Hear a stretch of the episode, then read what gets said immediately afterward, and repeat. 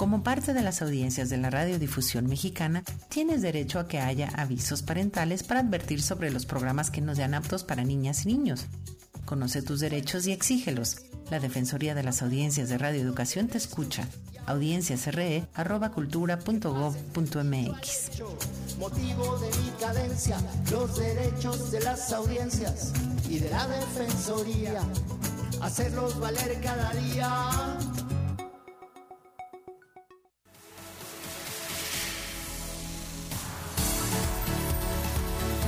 Defensoría de las Audiencias de Radio Educación. Estamos al aire para escucharte.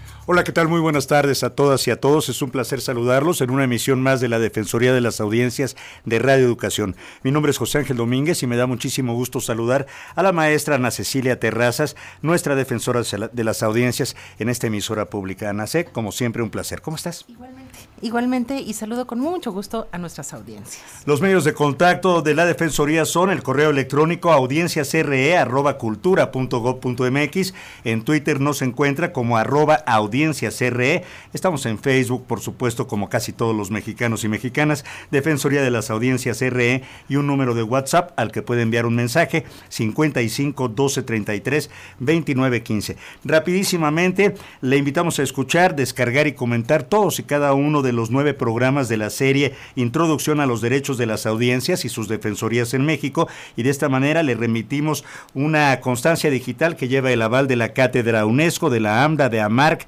de Cultura, Derechos Humanos y por supuesto esta Defensoría. Hay que dirigirse al correo electrónico audienciasre.cultura.gov.mx. Hay un micrositio para escuchar los capítulos, radioeducación.edu.mx, diagonal podcast, guion medio curso, guion medio audiencias y existe el libro electrónico del mismo nombre que puedes descargar de manera gratuita. Y antes de pasar con nuestro invitado, tenemos ahí un par de comentarios de, puntos de vista. Exacto, de nuestras audiencias, querido José Ángel. Héctor Alonso dice que es el mejor medio público en México, lo cual le agradecemos. Y a continuación debemos acusar recibo de lo que ha ocurrido con los comentarios eh, de la marcha, de la cobertura de la marcha y de la contramarcha en defensa del INE y después del informe presidencial, porque em, pues justamente Reeducación se distingue por eso, por ser plural, por ser incluyente y por ser un medio crítico. Y Jorge Bravo, que es también presidente de la MEDI, de la Asociación Mexicana del Derecho a la Información, escribió un largo comentario que yo quisiera que lo leyeran nuestras audiencias también en el en el, micrositio. en el micrositio, pero todavía no está. Eh, en términos generales, centra y cuestiona y nos eh, informa sobre eh, la cobertura informativa especial. Hace una serie de preguntas al final, que son las que me parece que hay que ahorita compartir con las audiencias, a reserva de que todo el documento completo estará en el micrositio en breve. La cobertura informativa especial, dice Jorge Bravo, de la Marcha por la Transformación, fue un acto de propaganda Pregunta 1. Pregunta 2. La cobertura informativa especial de la Marcha por la Transformación violó el artículo décimo transitorio de la reforma constitucional en materia de telecomunicaciones y radiodifusión de 2013 sobre la independencia editorial del medio público. Tres, la cobertura informativa especial afectó la independencia editorial del medio público. Cuatro, la cobertura informativa especial procuró la pluralidad de voces y la diversidad de opiniones. Cinco, cuáles serán, serían la rectificación, recomendación o propuesta de acción correctiva en caso de que la cobertura informativa especial de la marcha hubiera violado la independencia editorial del medio público. Al mismo tiempo, esto llegó el 5 de diciembre, con un poquito de antelación, esta defensora, esta defensoría, la de la voz, había enviado una consulta respecto de cómo se había valorado eh, esta cobertura informativa eh, para eh, difundirla a través de radioeducación respuesta que está ya en el micrositio, que ya se puede leer, que es larga, extensa, completa y que eh, también invita al debate, ¿eh? no es una respuesta cerrada de así pensamos y así seguiremos. Entonces los invito de veras audiencias a todas y a todos a que abran el micrositio, no solo para informarse sobre sus derechos, sino para leer esta consulta que hicimos. Muchísimas gracias. Así es, la pueden encontrar en recomendaciones, es una carta que firma el actual director de Radio Educación, Jesús Alejo, en torno a esta valoración editorial y de ética periodística con respecto a la cobertura y la transmisión informativa de la marcha del 27 de noviembre del 2022. Y como bien dice Sanacé, es una larga carta de cuatro cuartillas en la que habla de pues distintas cosas, ¿no? Del sistema público de radiodifusión como un ente coordinador de los medios públicos federales que se encargó de organizar esta cobertura informativa con la participación no solo de medios públicos, sino de los sistemas estatales. Es una cobertura pues importante. Radio Educación cuenta con una señal de prueba en amplitud modulada. Eh, no transmitió íntegramente la cobertura conjunta, pues internamente se ha definido como prioridad en las decisiones de programación el no alterar los horarios de los servicios informativos, mucho menos suprimirlos. Así que bueno, son eh, de verdad es una extensa carta, pero les invitamos a que la lean. Exactamente. Déjame agregar nada más una sola cosa. Yo estaba monitoreando la FM ese día, estaba monitoreando en la tarde, transmitieron el noticiario independiente eh, de, del mediodía y además transmitieron voces críticas y el y fíjate la postura completa de la media. Entonces, bueno, ahí está el documento, seguirá el debate siempre abierto así están las cosas. Finalmente dice Jesús Alejo, debemos reconocer que al interior de la institución ha habido pronunciamientos críticos en torno a la decisión de Radio Educación de sumarse a la, a la cobertura que se comenta, lo que abre la oportunidad para debatir el papel de los medios de uso público y obtener de tal deliberación ejes de actuación que nos permitan servir de mejor manera a la ciudadanía, lo cual, bueno, pues deja esa puerta abierta para el debate, para el intercambio, creo que vale la pena. Exactamente. Y bueno, los derechos, José Ángel, tú siempre me oyes decirlo, ¿no? Los derechos humanos se conectan, se interconectan, son interdependientes, pero yo pienso que inclusive van mucho más allá. Y entonces en otro extremo, de aparentemente otro lado, pero del mismo planeta Tierra, em, tenemos eh, otra materia que es la que nos ocupa el día de hoy. Y un invitado al que le agradecemos muchísimo por estar aquí presente en la cabina José Vasconcelos de Radio Educación es eh, Bruno Velázquez, profesor de la Facultad de Filosofía y Letras de la UNAM, coordinador de la Cátedra Nelson Mandela de Derechos Humanos en las Artes, que está adscrita a la Coordinación de Difusión Cultural de la UNAM, es profesor del ITAM en el Departamento de Estudios Generales y te agradecemos muchísimo por tu tiempo y tu disposición. Bienvenido. Muchísimas gracias, encantado de estar aquí, de poder saludar a las audiencias plurales, diversas, críticas de esta radioeducación, que es un excelente medio de comunicación. Fíjense, audiencias y José Ángel y Bruno, yo tuve la oportunidad de escuchar hace poco tu conferencia El sentido de la Tierra en el marco de un debate muy interesante, o más bien un, seminario muy interesante. Y en ese sentido pienso, y seguramente eh, con lo apasionado que eres, que, los, que el concepto de derechos humanos también se está resquebrajando tiene ya sus abolladuras. Y em, eso nos hiciste notar, Donna Haraway lo hizo notar desde los años 70, pero quisiera que nos ayudaras a hacer este salto cuántico ahorita en voz tuya para decir por qué y por qué los derechos ya no les podemos andar diciendo solo humanos. Sí, pues es muy cierto lo que dice Anacé. Pues de entrada el problema con los derechos humanos es que son una entelequia, ¿no? Surgen de una, desde una perspectiva naturalista en la cual se piensa que los seres humanos, las personas humanas, tenemos una esencia, una naturaleza distinta que nos caracteriza y que de alguna manera nos pone por encima de otras especies vivas del planeta Tierra. Y en ese sentido, eh, pues siempre están ahí como en el aire, ¿no? Y luego además, pues no se garantizan. Es cosa nada más de eh, conocer la realidad, de, de, hacer una, de tener una visión crítica ante los acontecimientos diarios y ver que los derechos humanos, bueno, no se cumplen, se cumplen en pocas ocasiones, eh, de forma concreta, pero entonces hablar de derechos humanos así en términos muy generales luego puede ser eh, hacernos caer en cierta ingenuidad. Entonces se resquebrajan, sí, eh, están en crisis también, pero además hoy día ante este horizonte de la extinción, como muchos le llaman, ¿no? hay muchos pensadores que se consideran colapsistas, estamos en un, en un evento de crisis climática muy grave, la misma ONU lo ha, lo ha el, panel intergubernamental lo, ha dicho, ¿no?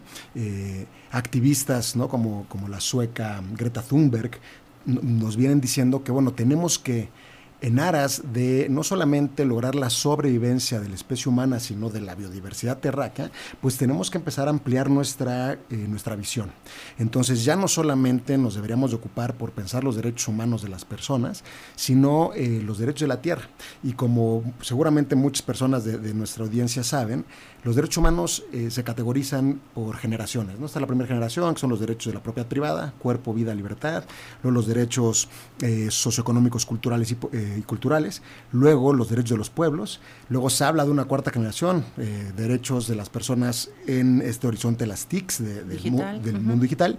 Y entonces acá cabría decir, ah, entonces hay quienes dicen, bueno, hay que ampliar los derechos hacia otras formas de vida o hacia los derechos de la tierra, ¿no? Algo que está en la Constitución de Ecuador 2008, que está en la Ley Ambiental de eh, Protección a la Tierra del Distrito Federal, eh, pero yo creo que hay que darle la vuelta a esta idea, porque no hay que caer en la trampa del antropocentrismo. No se trata como de agregar un capitel al edificio de los derechos humanos como una quinta generación, sino habría que pensar en el grado cero. Tenemos que darle fundamentos a estos derechos y yo creo que el fundamento es considerar el derecho de la tierra, porque sin tierra, y cuando hablamos de la tierra, pues estamos hablando de la vida, de la biodiversidad, pues no habría humanidad posible.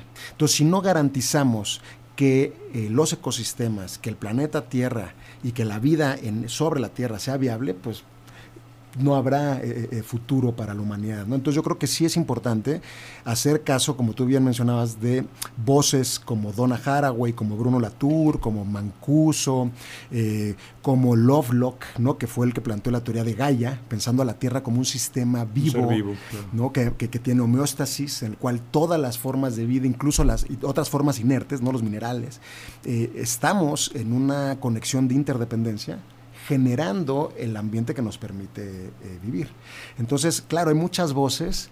Eh, hoy día incluso podría hablar de que ya es incluso una, corriente un tanto de moda.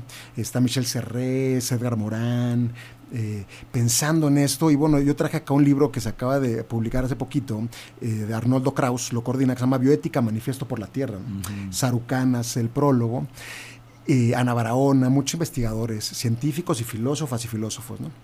Y entonces sí es ya algo que está ocupando la reflexión académica, pero también la acción de, eh, de, la, sociedad organizada y de individuos, de personas, de pueblos originarios que están intentando hacer algo distinto para eh, salvaguardar el planeta en el cual habitamos y convivimos y cohabitamos. Y salvarnos a nosotros mismos, Bruno Solamente así. O sea, es que hay varias cosas de las que dices que son todas muy interesantes y polémicas, por supuesto. Todos polémicos. El de eh, los derechos humanos eh, no son para todos los seres humanos, para el 100%, o no, han sido así en la historia, ¿no? Y el, el antropocentrismo al que te refieres, pues es justamente el que nos tiene en la olla, porque nos sentimos la, la, punta del iceberg, ¿no? Y no pensamos en estos términos bioéticos de el planeta, de los otros seres vivos. Digo, el, cariño más grande que tenemos ahora yo creo que es a los perros y no a los árboles, por ejemplo, ¿no? Es gravísimo y es muy, cierto.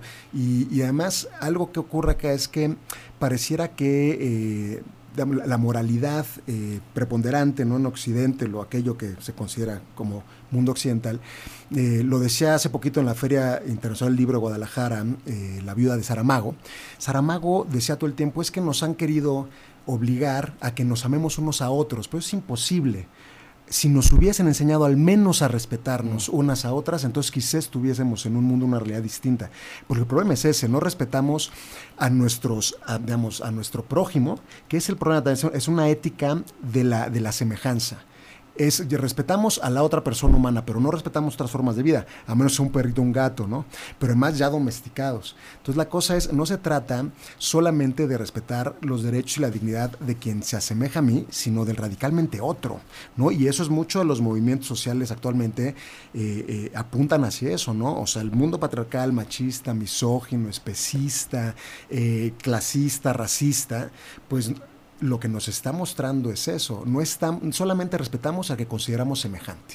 Y mientras eso suceda, entonces no habrá manera de salvar pues ni siquiera eh, este hogar común.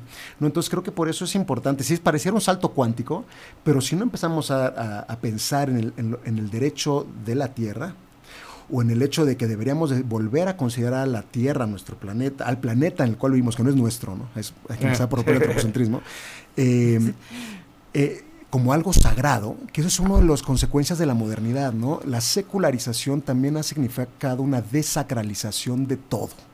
Ahora pareciera que lo único sagrado es el dinero y el poder. Y la naturaleza ya no es sagrada. Y entonces eso, justo para, para el mundo sí más, más occidental industrializado, porque no para los pueblos originarios, que por ahí hay una vía, ¿no? Está la vía campesina, está eh, que, esta experiencia que muchos pueblos originarios están buscando la sustentabilidad por medio de eh, una de la agricultura, eh, digamos, local, la defensa de los territorios. Pero la economía solidaria. La economía solidaria, la economía circular, pero pero es difícil porque si uno observa, hace poquito salió una nota, eh, México este año desafortunadamente fue el país más peligroso para los ambientalistas y los defensores de, del medio ambiente, ¿no? 54 asesinadas, personas asesinadas, defensoras ambientales en nuestro país. años anteriores, Colombia y México siempre han, han ocupado ese lamentable, eh, trágico y desgraciado primer, primeros lugares ¿no? de peligro. Pero eso es, se da porque hay muchos intereses económicos detrás, ¿no? Nada más quiero recordarle a nuestras audiencias porque de qué estamos hablando y por qué estamos hablando. Invitamos a Bruno Velázquez Delgado, filosofote que nos encanta, porque eh, por, por, su pasión por, por la casa que habitamos todos por su pasión, por entenderla, por defenderla y por reconstruir, un, por lo menos apalabrarla de otra manera, eh, según yo. Esa es mi, mi, impresión de ti. Y entonces los derechos humanos eh, estamos también nosotros torpedeando, que además son los derechos de las audiencias, siempre lo decimos, son derechos humanos. Es correcto. Derivados del derecho a la información. Nosotros siempre queremos también autocriticarnos y torpedear nuestros propios conceptos y actualizarlos y eh, ponerlos al día. Entonces, mm, Bruno pues nos dice con toda claridad que no se trata de continuar el perlario de los derechos humanos, sino reescribir, eh, reescribirnos como... Eh, como habitantes todos de una tierra y también darle a la tierra un valor y no estar recurriendo otra vez, por ejemplo, al dios ciencia que hace del que hace de la naturaleza un objeto, ¿no? Entonces tú te haces eh, tú, ya no eres más que el que domina. Sí, sí, de las tecnociencias. Claro, esta relación de poder que siempre tenemos los humanos con el, ¿no? Con la con la tierra. Entonces, en ese sentido, yo te querría preguntar, ya nos comentaste este dato tremendo el de los ambientalistas y no creo que tu respuesta sea mucho más optimista, pero ¿cómo ves eh, pues objetivamente hablando, porque la evolución también, el progreso es por partes, ¿no? Y se va avanzando. Y es gradual. Ajá. ¿Cómo ves em, que estamos ahorita en términos de, de, nuestros derechos ambientales? Pues es, es, curioso porque entonces justo yo, yo mencionaba estos dos casos que son ejemplos, digamos, un tanto distantes. Eh, está el caso de la ley ambiental de protección eh, a la tierra del DF, que es profundamente antropocéntrica, ¿no? Por ejemplo, ahí se, se señala que las personas, los, las y los ciudadanos de la Ciudad de México tenemos derecho a los recursos naturales de la tierra. Y además ya estamos pensando desde esta visión económica, ¿no? Hay recursos, la naturaleza es un recurso a explotar. Consumo. De consumo y que se puede además uno apropiar de ellos, ¿no? Incluso hablamos de recursos humanos, que también eso es drástico y es, este, es atroz, ¿no? Las personas no son un recurso.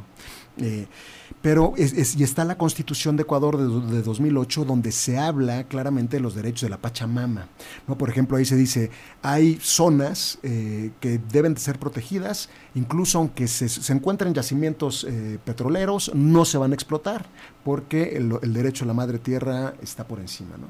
Y entonces eso, por supuesto, es una visión no antropocéntrica que nace justo de la cosmovisión de los pueblos originarios eh, eh, de, lo que es. No hay derecho humano que esté por encima del derecho de la tierra. Pues yo creo que no. Si no hay tierra, no habrá humanidad.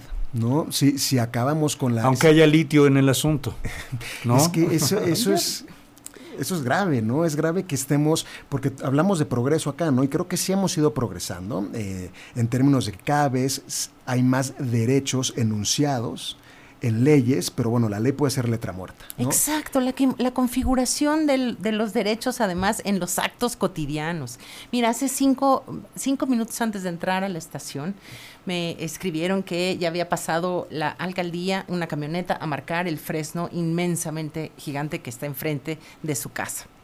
Em, árbol que un arborista lo ha, ha, determinado clarísimamente que no se puede tocar porque ha, ha, mantenido una danza y un balance perfectos a lo largo de su vida y logró rebasar, digamos, estas podas inmoderadas y talas salvajes que hacen para poner un cablecito o porque cayó una hojita en algún lado. Em, el riesgo es que el, árbol es grandísimo, ahí habitan muchísimas cantidad de especies. Yo no puedo calcular, porque no soy bióloga, cuánto oxígeno nos da, pero sí lo tengo amparado ante la PAOT. Ah, qué increíble. Pero pues voy a tener que hacer una suerte de guardia y montar y ya me ah, duele el estómago y el corazón porque sé que a finales de año hay una suerte de negocio final de final de año de pasar a talar todo, ¿no? A como, como se pueda. Entonces se cayó el amparo que tenía yo en el árbol, tengo que volver a ver cómo lo pongo. Pero pues eh, ese es, el derecho, el derecho del ente arbóreo. Sí, claro. Es decir, no es, no es que sea mi caso, ¿no? Les comparto el caso, pero entonces en lo que pasan las grandes cosas, las pequeñas, las pequeñas cosas en, este sentido. Bueno, esa acción tuya pues, es ejemplar y, loable, por supuesto. Y además, eh, incluso también pasa por tu derecho al medio ambiente saludable, que está en la Constitución de la Ciudad de México. Bueno, además se va a caer, eh, ese árbol sin esa rama, perdone que lo diga, se cae y aplasta a todo mundo. Claro. ¿No? Entonces, este, va a ser una cosa titánica para este fin de año. Sí, sí. Pero que, pero justo ese tipo de acciones son muchas veces, claro, es, eh, luego puede resultar vacía, ¿no? Esta, eh, esta idea como de el cambio está en uno, en una, pero, pero no, sí son las, las formas en las cuales nos relacionamos las personas con nuestros semejantes, pero también con las otras formas de vida y con nuestro entorno, con nuestro territorio. uno le da la mano al árbol o, al, o al perro mismo. Y ahí tenemos mucho que aprender de los pueblos originarios. O sea, yo creo que todo, en ese sentido sí, sí sería optimista siempre y cuando hubiese una, una apuesta fuerte en términos educativos de enseñar a las nuevas generaciones de niñas y niños que están en, en educación básica este tipo de valores, ¿no? Este tipo de principios y muchas veces abrevando de la sabiduría antigua, pues de, cosmovisiones como la del pueblo nahua, la de los tojolabales, la de los huixaricas, de los taromaras, que ellos desde hace siglos saben y han aprendido a convivir de forma armoniosa con su entorno. Pero que hemos discriminado y hemos olvidado un poco y ahora tal vez estamos de alguna manera revalorando, Bruno. Dice Gabriela Regalado, por favor, me dicen el nombre del invitado, no lo escuché, gracias, está interesantísimo lo que están diciendo, felicidades por este programa. Nuestro invitado es el filósofo Bruno Velázquez, es profesor en la Facultad de Filosofía y Letras de la UNAM y en el ITAM, y no sé si quieras compartir en redes sociales para que se pongan en contacto. Incluso, bueno, les invito y me encantaría poder poder eh, tener acceso a todas las audiencias. En la página de Facebook Cátedra Nelson Mandela de Derechos Humanos en las Artes. Eh, allí eh, se anuncia constantemente las actividades que realizamos desde la cátedra, exposiciones, conversatorios, seminarios, etcétera, etcétera. Entonces, si puedan seguirme por ahí, en realidad es, la red en la cual más este, activo estoy, la de la cátedra. Eh, Bruno, ¿nos podrías compartir o decir o recomendar, además de esta página, eh, documentales, libros ¿En dónde podemos aprender más sobre nuestros derechos? Sí, ah, pues mira, justo pensaba, yo les traía este, este libro de, Arnoldo Kraus, Bioética, Manifiesto por la Tierra, es, es de reciente aparición. Hoy mismo fui, le recomiendo mucho a las audiencias a visitar, porque más ahí está toda la información, el pabellón de la biodiversidad que está en Centro Cultural Universitario en la UNAM, en Insurgente Sur. Es un pabellón precioso, modernísimo, está pertenece al Instituto de Investigaciones de, eh, Biología, de Investigaciones Biológicas del UNAM, perdón. Y está ahí toda la colección de especímenes vegetales, eh, de artrópodos, insectos, de, animales, y está toda la información justamente ahí. Eh, nos, nos dan una cierta guía para pensar este antropoceno, en el cual estamos, este colapso un tanto eh, eh, de, crisis ambiental, pero también formas de solucionarlo. Y entonces es una visita. además es una visita gratuita, ¿no? Y, en estas vacaciones creo que puede ser idónea. Sí, y el edificio es precioso. El edificio es precioso y la verdad es que vale mucho la pena ir, demorarse informarse y además disfrutar de toda la exposición que hay ahí, ¿no?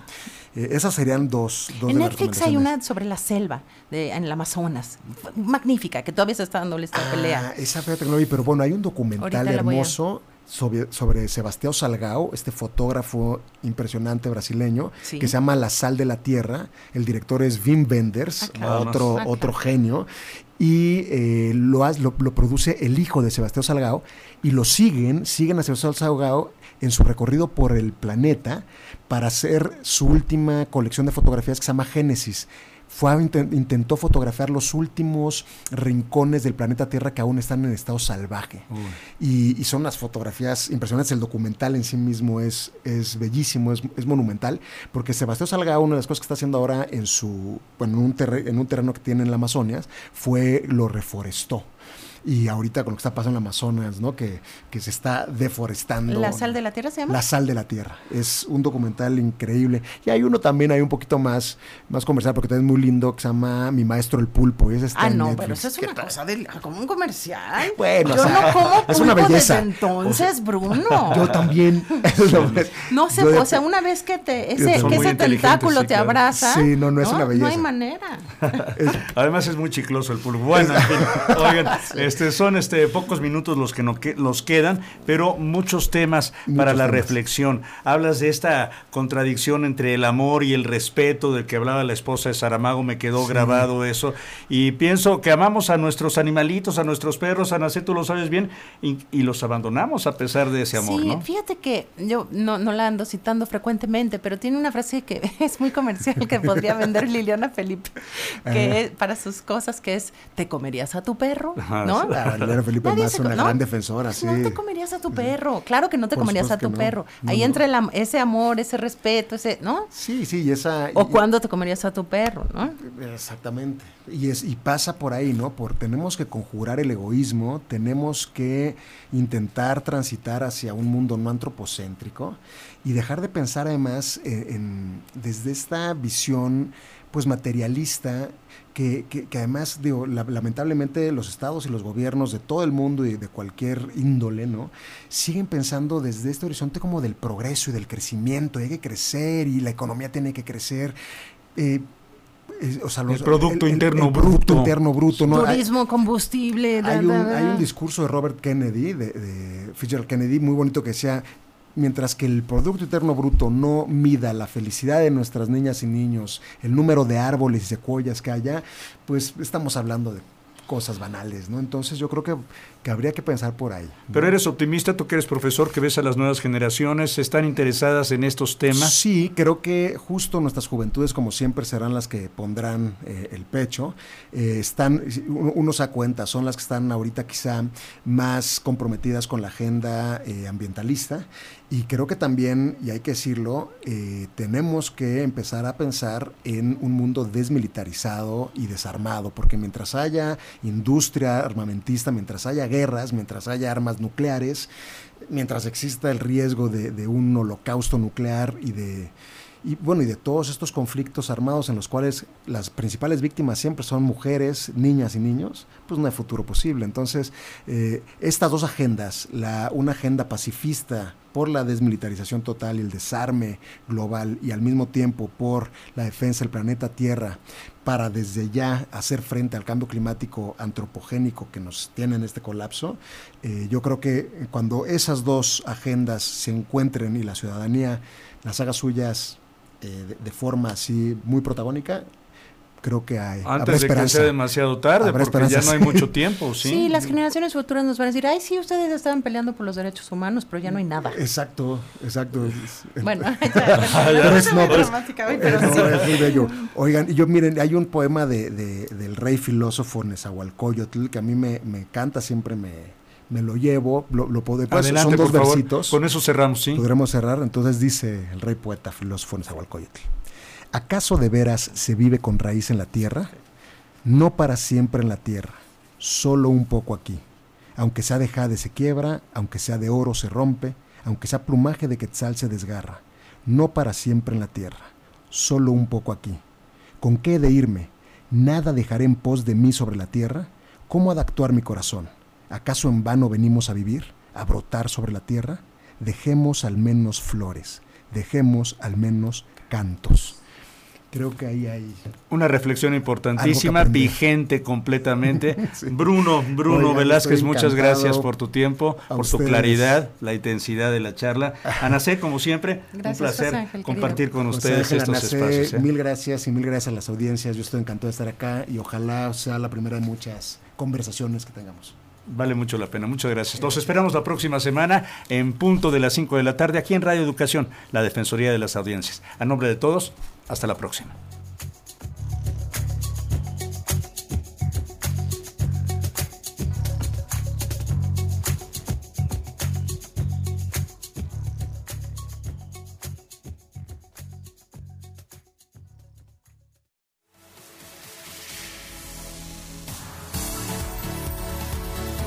Defensoría de las Audiencias de Radio Educación. Estamos al aire para escucharte.